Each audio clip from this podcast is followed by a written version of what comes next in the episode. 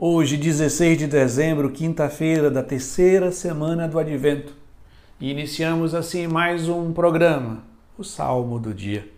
O salmo de hoje é o Salmo 29 e 30, que nós vamos ler a segunda estrofe que diz: Cantai salmos ao Senhor, povo fiel, dai-lhe graças e invocai seu santo nome, pois sua ira dura apenas um momento, mas sua bondade permanece a vida inteira.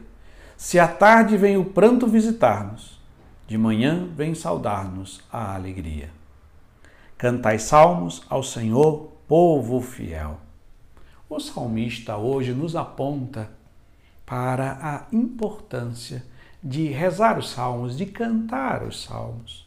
Os salmos são orações inspiradas pelo Espírito Santo, em forma de poemas para serem cantados. Que o povo da primeira aliança, quer dizer, os judeus, eles cantavam no templo nas sinagogas, em peregrinação subindo a Jerusalém para a Cidade Santa. Era a oração do povo de Deus.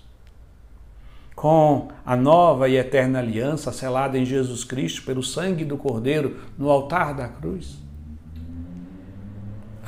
A nova aliança é, assume os salmos também como seu caminho de oração como a sua pedagogia de oração, como a sua forma de oração.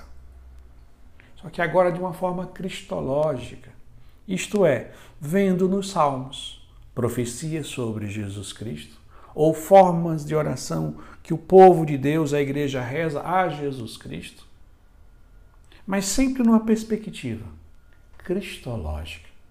É assim que nós devemos cantar os salmos, estas orações inspiradas pelo Espírito Santo, que nos ajudam a desenvolver a nossa vida de oração. Poderíamos dizer assim, nos ensina a balbuciar as palavras, de forma a desenvolver um trato de amizade com Cristo.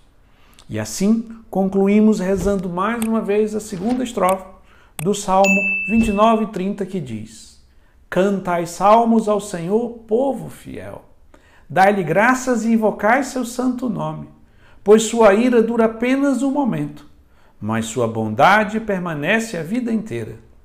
Se à tarde vem o pranto visitar-nos, de manhã vem saudar-nos a alegria. Amém.